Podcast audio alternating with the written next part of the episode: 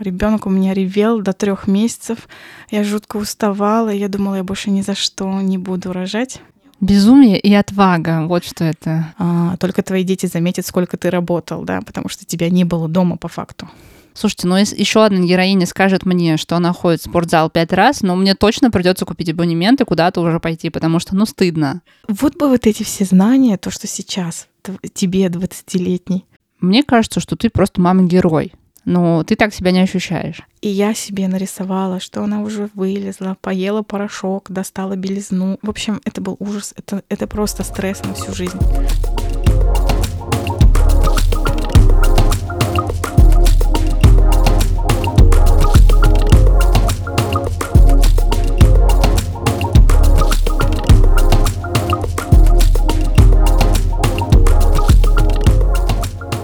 Привет!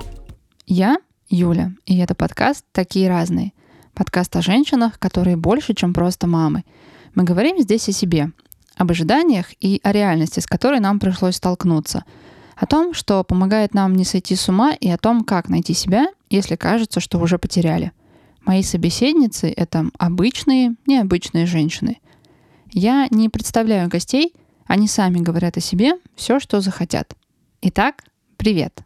Привет, я Альфия, мне 32, я мама, жена и преподаватель английского языка. Вот скажи мне, пожалуйста, сколько у тебя детей? У меня трое.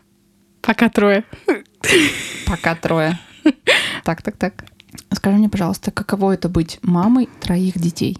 Это довольно интересный опыт. Не скажу, что это прям суперсложно или супер легко.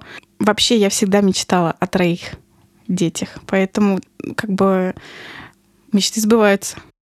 Мне когда-то тоже хотелось троих детей. Но когда у меня появился первый ребенок, я поняла, что троих детей, кажется, я не потяну. Ну, я согласна. Ожидания и реальность у меня вообще разошлись полностью, потому что я помню, что даже когда я еще не была замужем, я просто дико хотела детей. Это было какое-то странное чувство прям вот хотеть, вот сильно хочется иметь хорошую семью. И первая моя беременность была в таком ожидании. Вот ты начиталась книги в интернете информации про то, что первые три месяца дети спят. Но у меня было все наоборот. Ребенок у меня ревел до трех месяцев. Я жутко уставала. Я думала, я больше ни за что не буду рожать. Потому а что тебе было тогда тяжело. сколько было лет? 22, по-моему, да, 22. 22 года, да. Ну, в общем, я не была вообще готова к такому. Я ожидала совсем другое. Было тяжело вообще. Первый ребенок для меня было реально тяжело. Ну а потом как-то пошло по накатанной. Понравилось. Понравился процесс, понравилось все. Потом второй через два года, ровно два года и шесть дней. И потом третий через два года и три месяца. И, если честно, со вторым мне было намного легче. Почему? Дети разница маленькая, и они как-то друг друга развлекали, отвлекали. У меня появилось свободное время. В каком плане? Я могла свободно помыть полы, Здорово. приготовить есть, да, потому что когда у меня был один ребенок, это был трэш. Я ничего не могла делать. Беременность это тоже был трэш, потому что ребенок старше у меня постоянно убегал. Но когда появилась э, ранее, то есть у меня старший сын стал более серьезный такой парень, стало легче. Ну, а третий как-то так, со всеми, для кучи. Я помню, как ты мне однажды сказала, что с двумя детьми легче, чем с одним. Вот мне совсем не легче. Я немножко первые месяцы была в шоке от того, что у меня есть старший ребенок, и еще появился еще один ребенок. И мне потребовалось сколько-то месяцев, чтобы осознать, что я мама теперь двоих детей. И ответственность и время, и ресурс мне теперь э, как бы на два все это умножилось. Точнее, отсутствие ресурса, я бы сказала. Ну, знаешь, тяжело было, наверное, да. Это все как-то забывается, во-первых, притупляется. Казалось бы, вот ты, иногда так кажется, что ты все помнишь, да, а потом садишься и понимаешь, что какие-то тяжелые моменты, видимо, мозг так работает, он просто их откладывает как будто в какую-то полку дальнюю, и ты про это забываешь вообще. Вот как роды. Ты идешь рожать, да, ты, ты же не помнишь эту боль. А после рода вообще как бы вот этот окситоцин, наверное, срабатывает, ты все забываешь. Ну вот, не знаю, сейчас кажется, после всего, что уже было, они подросли, стало легче, да? А, старшему 10, средний 8, младшему 6. И мне казалось, что, в принципе, было не все так плохо. Хотя было тяжело, конечно, да. Всякие были моменты. Ты говоришь, всякие были моменты, а самое, что тебе вот приходит на, на первый взгляд, самое сложное, какое-то или ограничение, или какое-то чувство, или какой-то момент, какая-то эмоция, что-то, когда было совсем там или тяжко, какие-то мысли? Я не скажу, что было прям совсем тяжко. Мне просто хотелось какой-то самореализации. И когда младшему было почти два, мне прям просто нужда была дикая. И, и хорошо, что меня как бы свекровь поддержала в этот момент. Она дала мне такую возможность, то, что я смогла выйти на работу. Но так сказать, что прям мне было тяжко, что мне прям депрессия накрывала, нет. Обычно я как-то себя развлекала готовкой.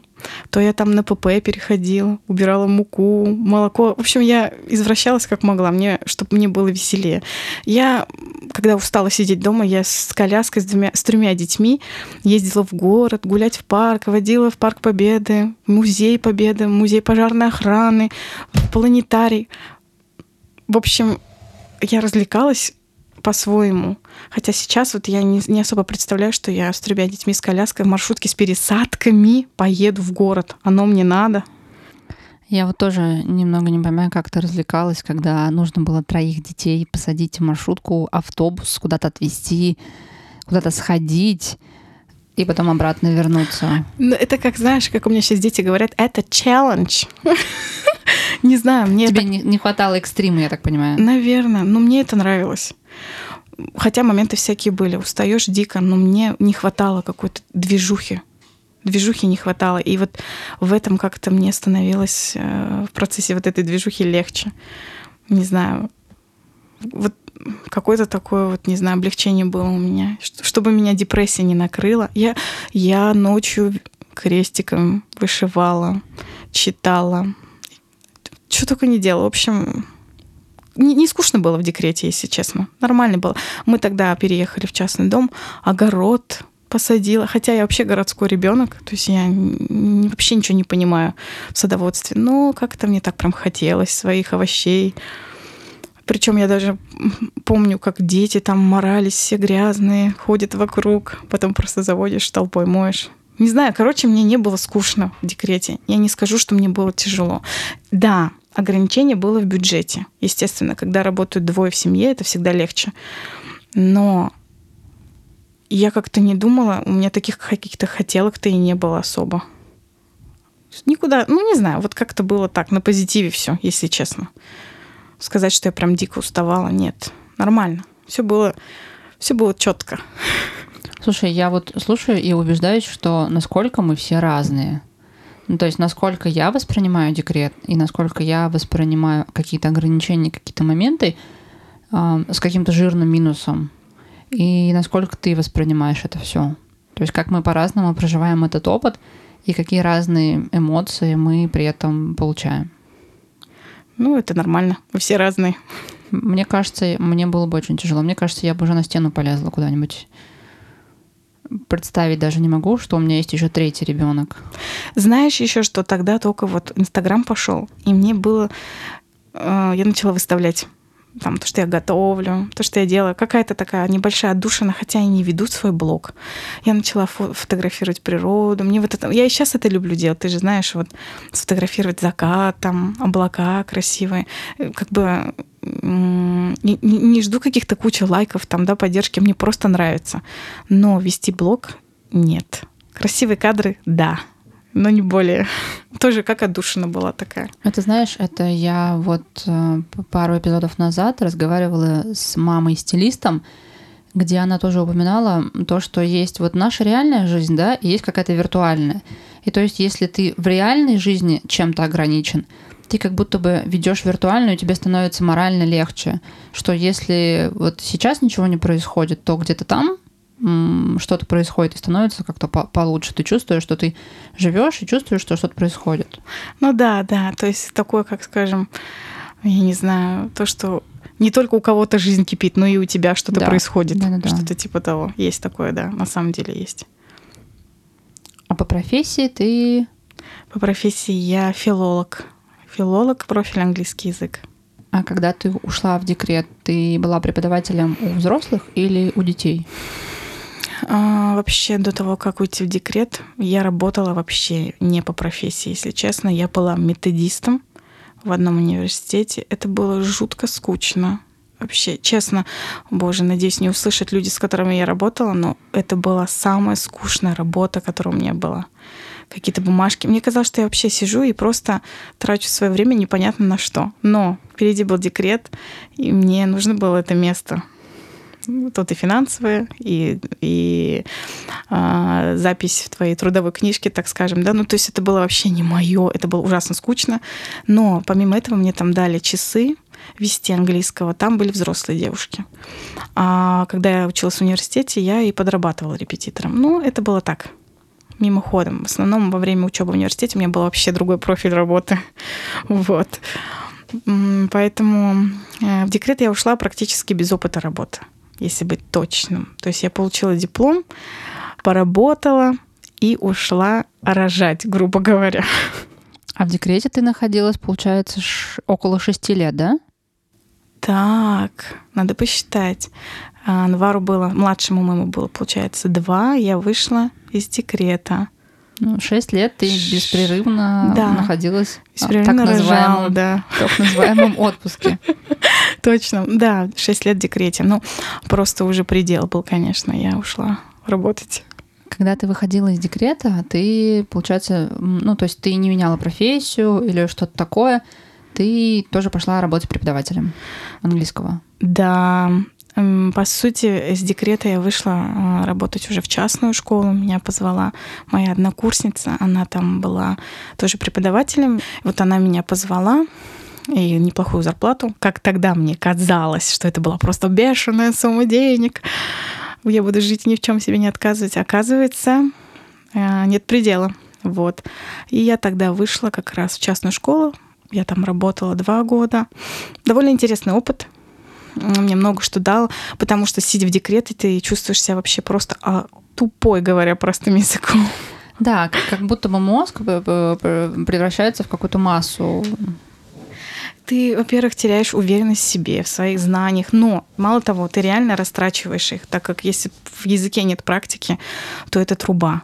И я прям туда шла на собеседование с таким страхом. Я думала, я такая тупая. Но ничего, оказывается... Это при том, что у тебя красный диплом. Да, у меня красный диплом, но когда ты не практикуешься 6 лет, чисто так, может, на фильмах в свободное время, музыку слушаешь там, да, читаешь книжки. У меня были там, что я читала книгу на английском в оригинале. И то, когда время было, да.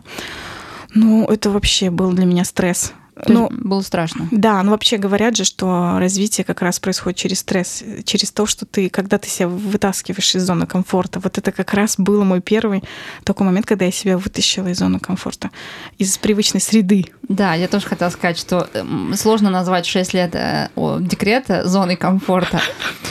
И, и мне кажется, наверное, было дикое желание, да, что-то поменять. И Вообще, первый раз, когда вот я вышла только на работу, вот это, наверное, смешно прозвучит сейчас, пойти в кафе в обед. Для меня было просто дикий кайф попить чай, когда тебя никто не дергает, купить все, что ты хочешь. Это просто было блаженство. не готовить самой, О. находиться в тишине или, или наоборот в какой-то суете, но не детской, да, а людей твоего возраста. там. Мало того, ты же себе и гардероб меняешь, ты просто вынужден это делать. Но это вообще другое, конечно. Когда ты в социум выходишь, это прям, это как глоток свежего воздуха был, конечно. Я, я не говорю, что для меня в декрете было плохо, но вот что ни говори, самореализация важна все-таки для каждого человека. Просто у всех она по-разному происходит. Кто-то может э, себя видеть в ипостаси только мамы и готов сидеть всю жизнь. И у меня не совсем так. И не нравится материнство. Но все-таки мне нужно какое-то свое вот отдушина, свои деньги. Я привыкла к своим деньгам распоряжаться так, как я хочу. Но для меня это прям был большой такой, короче, прорыв, так скажем. А вот скажи мне, пожалуйста, ты сейчас по-прежнему работаешь преподавателем. А как ты совмещаешь троих детей, работу, дом, быт. Я знаю, что ты очень хорошо готовишь. Я знаю, что ты... А, ну, то есть у тебя нет э, там, не знаю, помощницы по дому или еще что-то. У тебя все всегда в, в твоих руках. Честно, я люблю такую движуху. Да, я устаю. Бывает в последнее время особенно. Но это, наверное, весна еще действует. Ну и возраст, наверное. 32 это не 25. Но а, мне это все нравится. Как бы да, я загружена, у меня после того, как я, я ушла со школы с частной, и теперь у меня просто как бы индивидуальные занятия, подготовка детей на индивидуальной форме. Бывает по два ученика одновременно. Но... То есть ты занимаешься репетиторством? Да, у меня только репетиторство сейчас. То есть э, до этого я два года проработала в школе в частной и репетиторство помимо этого. Сейчас я школу убрала, потому что я не успеваю со своими детьми, если я начинаю полностью себя загружать работой. У меня есть такое, что я первые два года не могла сказать кому-то нет. Вот это тоже у меня большой косяк такой, что сложно иногда отказать. Начинают звонить, и ты начинаешь считать деньги, и тебе хочется все, все, все успеть и там, тут. И я понимала, что мои дети сидят сами по себе что тоже ненормально. Как фраза же есть, «А, только твои дети заметят, сколько ты работал, да, потому что тебя не было дома по факту. Поэтому я решила, что нужно уделять и ставить приоритеты все-таки не работу на первое место, а детей. И поэтому сейчас у меня просто репетиторство, дети, дом и семья. Вот. А по поводу того, что совмещать, ну, как-то все само по себе идет по накатанной. А, не знаю. Вот я говорю, мне нравится просто такая движуха. Это мое. Я люблю быть, когда у меня есть слишком много свободного времени, я не знаю, чем себя занять. И у меня начинается вот как будто жизнь будто проходит мимо тебя, а ты сидишь и тратишь драгоценное время на то, что ты просто сидишь. И кажется, ну как так? Надо что-то делать, надо что-то делать. Это, наверное, еще момент такой, что ты не умеешь отдыхать. Да, я тоже хотела сказать, что это не всегда это не всегда про здоровье, да? Да. Возможно. Есть. Но давай-ка сделаем здесь еще паузу ты еженедельно посещаешь спортивный зал? Ну, начнем с того, что у меня загон по поводу моего лишнего веса с детства. Да, но ты при этом с детства и занималась танцами. Да. Да, все детство. В университете ты выступала за спортивную команду. Да, я была капитаном команды, да, по так. спортивной аэробике. Ну, там шестерки, шестерка, тройка. Ну, в общем, да, как-то у меня все детство было активное, в принципе. Но а, в 6 лет я вообще ничего не делала. То есть, во-первых, вес у меня просто возможности не было. Ну, или я находила отмазки ничего не делать. Не знаю. Прости, ничего не делать? Ну, в смысле... В декрете с тремя детьми? В плане спорта, я имею в виду. Ну, вот в прошлом году я все таки себя пнула. Думаю, все, ну хватит, жизнь проходит, а ты себя никак в руки взять не можешь. У нас тут есть местный свое, свой спортзал. Да, он не совсем такой прям шикарный, но, в принципе, все, что нужно, есть. Я купила все-таки себе абонемент в спортзал на полгода и начала ходить. Поначалу было очень сложно, потому что все равно у меня был хороший лишний вес. Сейчас он тоже есть, но уже не так страшно, как было. И это моя отдушина, если честно. Я прям кайфую. То есть я сейчас стараюсь ходить три раза в неделю. Летом я ходила пять раз в неделю. И это Что прям... за спортивные мамы мне попадаются? То есть одна дама недавно, которая 3-4 раза занимается в неделю в спортзале еще дома. Теперь ты пять, пять раз ходишь летом в спортзал. Слушайте, ну если еще одна героиня скажет мне, что она ходит в спортзал пять раз, но мне точно придется купить абонемент и куда-то уже пойти, потому что, ну, стыдно. Знаешь, до этого же как-то времени не было. Ты как-то и деньги жалеешь на себя и думаешь не до этого. А сейчас как-то как-то нашла время среди всего. Ну, дети подросли еще. Да, я просто закидываю их в кружки вечером после работы и себе ставила так расписание, что я должна найти три дня в неделю пойти в спортзал. Может быть, э, я хожу и на групповые, и на просто в спортзал, там, так скажем, подкачать мышцы там, ягодиц, ног, да. Может быть, я даже в какой-то степени что-то делаю неправильно, но я стараюсь смотреть на тренеров, которые вокруг. И иногда те тренеры, которые видят, что я что-то не так делаю, они могут подойти меня исправить. Спасибо им за это. Вот. А, но, но это реально прям такой кайф. Вот от чего я прям кайфую. Это спортзал. Прям. Я вообще сейчас не представляю сейчас свою жизнь без спортзала. То есть движение, да? Да, то есть, во-первых, я заставляю себя бегать. С детства ненавижу бегать, прям ненавижу. Очень люблю бегать. Мне легче, я не знаю, на шпагат сесть, на мостик встать. Я ненавижу бегать. Но я себя прям жутко заставляю два километра пробежать, хотя бы часть пробежать, там полтора, да, и часть пройти пешком. Потому что я иногда, ну, мне так кажется, что если ты что-то ненавидишь, это нужно делать. Ну, по крайней мере, мне в языке так было. То, что у меня какие-то слабые моменты были, я чувствую, я думаю, нам мне, мне нужно это проработать, мне нужно это вот побольше, почаще это делать, и тогда станет лучше. У меня почему-то вот такое какое-то понимание этой ситуации, поэтому я заставляю себя бегать. Может, со стороны это даже смешно выглядит, но... Главное, чтобы тебе... Главное, чтобы ты видела какую-то пользу. Если тебе это не нравится, то какую-то цель, ради чего ты все это делаешь, возможно. Да, да. Да. Ну, в любом случае, я чувствую разницу. То есть я стала легче, мне стало легче, э, потому что, блин, э, лишний вес это, конечно, плохо. Вот. А вот смотри, а если описать свой опыт какой-то метафорой? Вот те шесть лет, которые ты провела в декрете, с чем они у тебя ассоциируются? Или какое самое какое-то яркое воспоминание, которое у тебя всплывает. Слушай, я знаю тебя очень давно.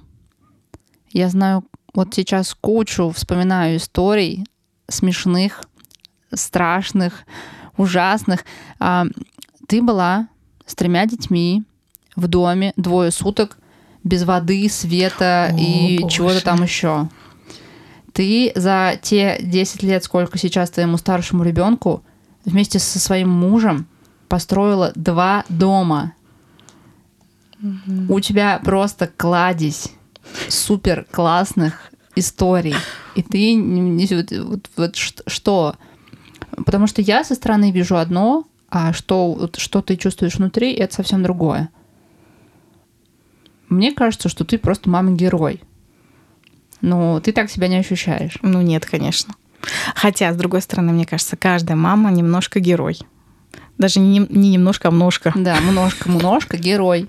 Все мы герои. Да, множко герой, да. Какие-то такие ситуации. Вот ты когда сказала какие-то истории, да, почему-то про дом ничего на ум не пришло. Ну, дом, дом, строим, строим. Слава богу, все нормально. Самая страшная история для меня была следующая. Я приехала к своей маме, тогда еще с двумя детьми. И так получилось, что я вышла в коридор, постучала сосед, соседка, у них случилось горе. И она постучала, чтобы узнать имя Хазрата, да, это священнослужитель в исламе. И я вышла в коридор, слава богу, телефон был в кармане. И мой старший сын, ему тогда было два года и восемь месяцев, он просто взял и закрыл за мной дверь. Это был просто ужас. Дверь закрылась и ну, захлопнулась он на, не на замок. Он, она не захлопнулась, он ее закрыл сам на замок. Залез, поставил стул и закрыл на замок. Но самое страшное было в том, что, во-первых, это восьмой этаж, у мамы нету защиты от окон. То есть у нее просто открыл и вышел. А моя средняя дочка, тогда еще младшего не было, лежала в коляске. Восемь месяцев. Спала. И я себе нарисовала, что она уже вылезла, поела порошок, достала белизну. В общем, это был ужас. Это, это просто стресс на всю жизнь.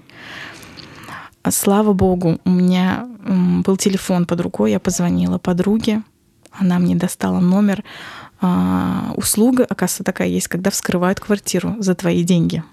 И он приехал, спасибо этому мужчине, я даже не знаю, как его звали, он вскрыл квартиру. Это был, это был просто кошмар. Это был ужас. Худший момент. Это, да. это вообще жесть, я не знаю. А сколько, и... сколько времени прошло, ты его примерно помнишь? Для меня прошла вечность. Да, да, да. По времени не знаю почему, потому что еще мама моя успела прийти с завода, попробовала открыть своим ключом, но мой гениальный ребенок закрыл не э, скрытый замок, да, который только можно открыть Изнутри. внутри, да. Ужас ужас. Там в итоге этот мастер сделал как-то дырочку там, да, просверлил, и вот эта дырка будет нам напоминанием на всю жизнь, что нельзя даже чуть-чуть выходить э, из дома, как бы и оставлять детей дома вот таким образом. Даже вот, причем я ведь не ушла, то есть я стояла рядом с дверью. Он просто вот решил пошутить ребенок. Такие шутки у меня у старшего были. В общем, это одно из моих самых страшных воспоминаний. А вот у тебя была какая-то поддержка? Мамы, бабушки, сестра, там помощницы какие-то по дому или еще что-то такое? Вообще помощников нет, особо не было, потому что все заняты. Сестры тогда, сестренки учились, а мама у меня работает все еще, как бы свекровь, она вторая мама, да, ну, они за городом в районе, вот она могла иногда, да, помочь приехать, и свекор. Ну, вот как таковой помощи нет, не было. То есть одна, ты, ты практически одна, муж постоянно на работе, да, дети да, да, с тобой. Да, мы жили какой-то период э, в небольшом поселке, мы жили там на четвертом этаже. Ну, какой-то энтузиазм был, оптимизм. Вся моя жизнь, наверное, там строилась на оптимизме, потому что мне нужно было поднять коляску с ребенком, еще старшего, чтобы он там не навернулся, так как он ему два года, да, с копейками. Но еще я умудрялась купить дыню и арбуз. Вопрос, кто просил меня, да? То есть помимо продуктов я еще утащила дыню и арбуз. И я считала, что нормально все, все отлично. Но оптимизм был, да, прям, я не знаю. Откуда? Вот сейчас я так мне скажут, так я, я бы назвала это каким-то другим словом, но точно не оптимизм. Но сейчас я бы так не смогла, наверное. Вот серьезно. Как это? Это, наверное, возраст. Как моя мама говорит, молодость, молодость. Ну, как-то да. Сейчас уже так неохота. Безумие и отвага, вот что это. Да мне кажется, много у нас э, таких. Это черта, наверное, русского народа, типа э, российского, да, хоть я не русская. Как там говорят? И, Горящую и избу, зайдет, да, и коня на, на, на скаку, на скаку остановит, да. А вот сейчас, помимо того, что ты занимаешься спортом, когда ты разводишь детей по кружкам, что ты еще себе можешь позволить, чего не могла позволить, например, в декретном отпуске? Что-то, что очень хотел, хотела сделать, но не было возможности. Ну, когда была в декретном отпуске, знаешь, иногда просто хотелось поехать в торговый центр и просто побродить. Не обязательно что-то купить, просто погулять, поглазеть. Как-то это утратило свой, э, как бы, актуальность. То есть я так раз съездила, два, что я так хотела, всегда думаю, ничего же интересного, ну, походила. Но сейчас это вот как-то не актуально мне вообще, то есть неинтересно. Но еще вот, как я уже говорила, просто сходить э, куда-то в кафе, в красивое место, заказать что-то там, кофе, допустим, да, и посидеть. Это прям, даже сейчас, вот, чтобы мне э, расслабиться, вообще я очень человек, который не люблю сидеть на месте. Да, мы это уже поняли. Мне нужно куда-то свалить иногда из дома. И мне муж не очень любит эту черту вообще, если честно, потому что он сам любит сидеть дома. А я прям люблю свалить. Не обязательно что-то купить, но побродить. Сменить, книжный. Сменить обстановку. Да, это вообще для меня это просто архи важно, прям книжный. Можно купить даже просто ручку и кайфануть от этого.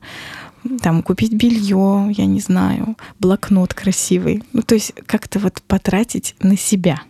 Потому что ты привыкла все равно в декрете тратить на детей, там, да, на дом. А тут вот ты как будто вложился в себя и, и кайфанул от процесса.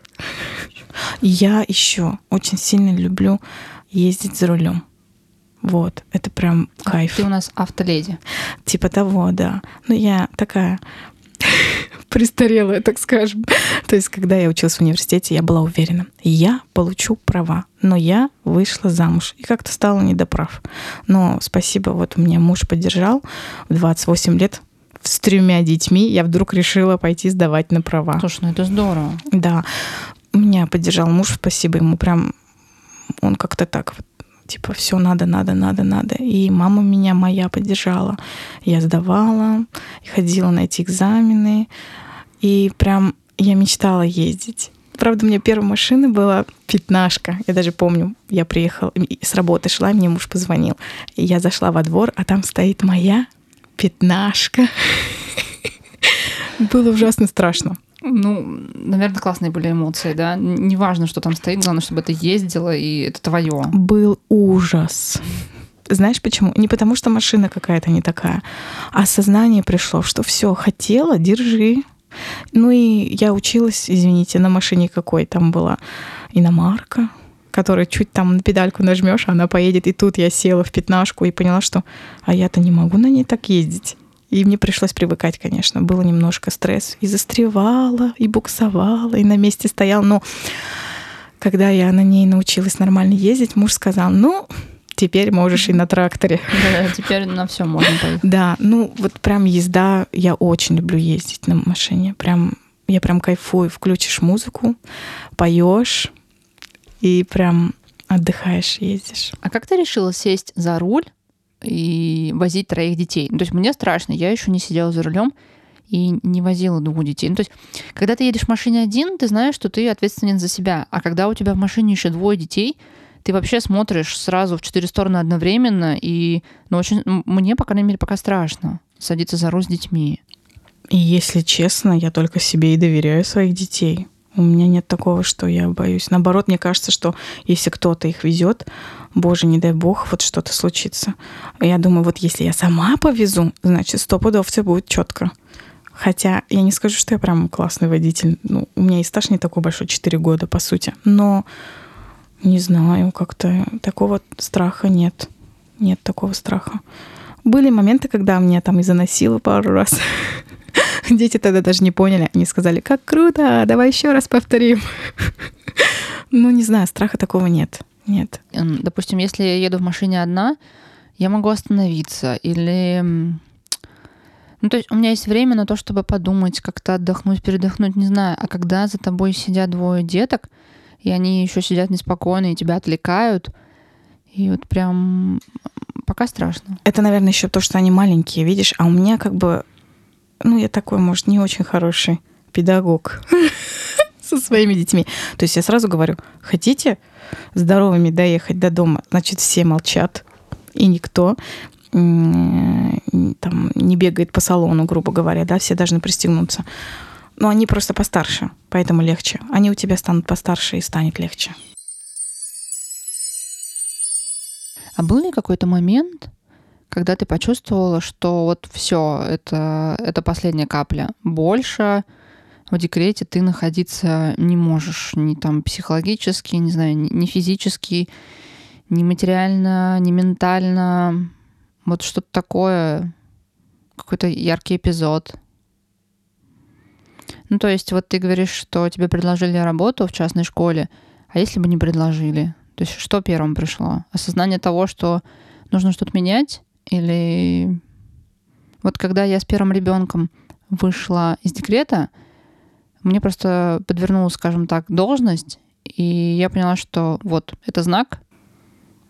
Вот у меня так же было.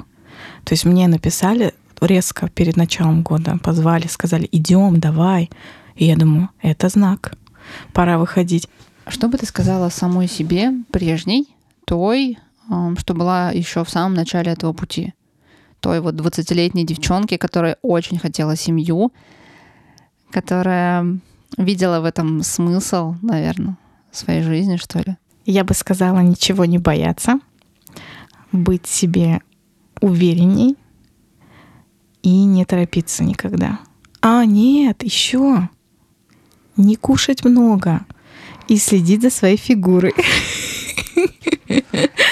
Слушай, а не, ладно, про не кушать много и следить фигуры я еще могу понять. А не торопиться, ты что имеешь в виду? Не торопить время, не стараться думать, что вот-вот-вот-вот поскорее, поскорее закончится декрет? Ценить момент или... Скорее ценить моменты, да. Вот просто время пролетело, я даже не заметила. Иногда столько воспоминаний, вот пока не откроешь фотоальбом или в телефоне, да, галерею, ты понимаешь, что ты столько всего, оказывается, забыла, и что нужно было ценить это все-таки а не ждать, пока дети вырастут, пока дети вырастут. Нужно жить в момент, кайфовать от этого. Ну вот, вот, вот бы вот эти все знания, то, что сейчас тебе 20-летний, блин, ну на то, наверное, эти 20 и есть, когда у тебя еще ветер в голове, и ты ни о чем не думаешь особо. Есть такое, да. Что бы ты посоветовала молодым мамам или тем, кто собирается ими стать? Какие-то топ-3 совета, я не знаю. Топ-3 совета. Может быть, нужно как-то подготовиться. себя, быт, не знаю, там, договориться как-то с мужем, что-то почитать? Я ничего не читала, если честно. Вообще. Я, я вообще какая-то странная была. Слушай, ну у тебя было 20 с половиной. Ну да, да, то есть я прыгнула как-то в омут с головой. То есть вот сейчас, может быть, я думаю, что нужно было сначала попутешествовать. Наверное. Хотя жалеть о чем-то вообще нельзя. То, что случилось, значит, так надо было. Сейчас это все можно делать. Ну, наверное, во-первых, э, один из таких самых основных советов. Первое. Нужно найти какую-то отдушину, когда ты в декрете. То есть занять себя чем-то. Неважно, там, может, готовка, может, там, я не знаю, даже этот блог вести, да, э, чтение, вышивание. Что-то для себя. Да, найти время для себя, потому что если ты не кайфуешь, если тебе не классно, если ты вся такая замученная, уставшая и не обращаешь на, свои, на себя внимания и желания, ну хотя это сложно, конечно, а, то это очень сложно. В семье будет тяжело. Не только, то есть все страдать будут вокруг тебя. И есть такая поговорка где-то, я видела, happy wife, happy life. Счастливая жена, счастливая жизнь, да? Ну, то есть, да, ну, во-первых, это первое, все зависит от того, от твоего партнера тоже. А, то есть он тоже, вы должны быть как бы немножко на волне ну, друг друга. именно, да? Да, да, да, да как бы, наверное, это тоже и с опытом приходит. Ну, первое, найти время для себя. Это очень сложно, но хоть как-то найти время для себя. Пусть это когда дети спят. Еще какой совет дать? Ну, на позитиве быть. Быть на позитиве. Я не могу. Я не могу быть на позитиве. Я даже не знаю, что еще. Вот реально. То есть для меня было важно найти время для какого-то хобби будь то готовка, будь то вышивание. Это прям моя душина была капитальная. Ну, второе, если есть возможность заниматься спортом, хоть каким-то, хоть ходить. Хоть... Ну, какое-то движение. Да. Ну и третье, поменьше в соцсети смотреть за жизнью других людей, потому что когда ты смотришь, как живут другие люди, проживают свою жизнь, тебе кажется, что твоя жизнь не такая классная, как у других. Хотя это всего лишь картинка. Люди в соцсети выкладывают только прекрасные моменты. А лимон и горечь никто не хочет показывать, поэтому не нужно обманываться красивой картинкой других людей. Ну, не зацикливаться, а жить своей жизнью. Не сравнивать, да? Да, не сравнивать. У всех свои. Не бывает так, что у всех только все прекрасно. То есть минусы всегда у всех есть, просто мы не видим их. А какие у тебя советы для декретниц? Я уже, по-моему, в каком-то эпизоде говорила о том, что когда ты готовишься стать мамой, вот как сейчас я с высоты там своего опыта смотрю, да, а, мне кажется, важно выбрать врача, ну, для меня, по крайней мере. То есть потому что для меня был очень большой стресс, когда я родила, и врача себе, то есть э, гинеколога, да, и врача для ребенка, педиатра. Для меня вот тема здоровья, она такая очень важная. Договориться с мужем, постараться договориться с мужем, с партнером на берегу, хотя бы о каких-то ну, супер важных вещах, не знаю, о том, что для вас есть воспитание, что для вас там хорошо или плохо, кто будет сидеть с, с ребенком, кто будет вставать ночами, кто кто будет с ним гулять, я не знаю, может быть, договориться о том, что у тебя будет два часа в неделю на себя или что-то еще. То есть я слышу такие страшные истории иногда, ну, для меня страшные, да, что муж в семье никогда не менял памперс ребенку. Или, ну, то есть какие-то такие вещи для меня запредельные. И, наверное, возможно, прочитать про, про сон, да, что такое сон для ребенка – и про грудное вскармливание. То есть знать номера телефонов, например, э, специалистов по грудному вскармливанию, знать, что делать, когда у тебя резко поднялась температура и заболела грудь. Э, ну, потому что это, это, это моя такая проблемка, да, то есть у меня вот э, был однажды мастит, и страшновато было, я вам скажу, да. Я, конечно, побежала покупать капусту, но благо у меня хватило мозгов все-таки позвонить специалисту по грудному вскармливанию. Ну, то есть, видишь, у, у всех по-разному.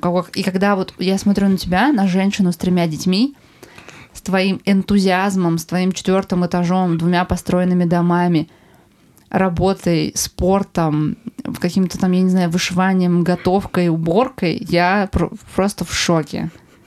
Я в шоке. Я, мне кажется, самая никчемная мать на свете. Вот когда я слушаю, я, я когда, знаешь, начинаю себя вечером угнетать и говорить, что, боже, как я устала, боже, какой ужас, я вспоминаю так, у меня есть Альфия, мать, герой с тремя детьми. Что бы она сейчас сказала? Она бы просто пошла и начала мыть посуду. Я думаю, так, окей, я тоже встану и пойду мыть посуду. Ты, конечно, преувеличиваешь насчет меня, то, что я... Мне кажется, я преуменьшаю. Нет, нет, нет, нет, нет, нет, нет, неправда. Совсем неправда, нет. Сказал человек, который мне принес аппаратуру, которую я в жизни не видела. Ну подожди, аппаратура это ерунда. Трое детей это мощь. Да у тебя двое. У меня, ну, двое, да. Ну, малюсеньких пока. У меня еще нет школы, кружков. Ты всех детей развозишь по кружкам, по секциям. Всех потом забираешь. Это, я не знаю, у меня еще нет э, вот этого опыта. И я не знаю, что я буду делать, когда вот через два года у меня дочка пойдет в школу.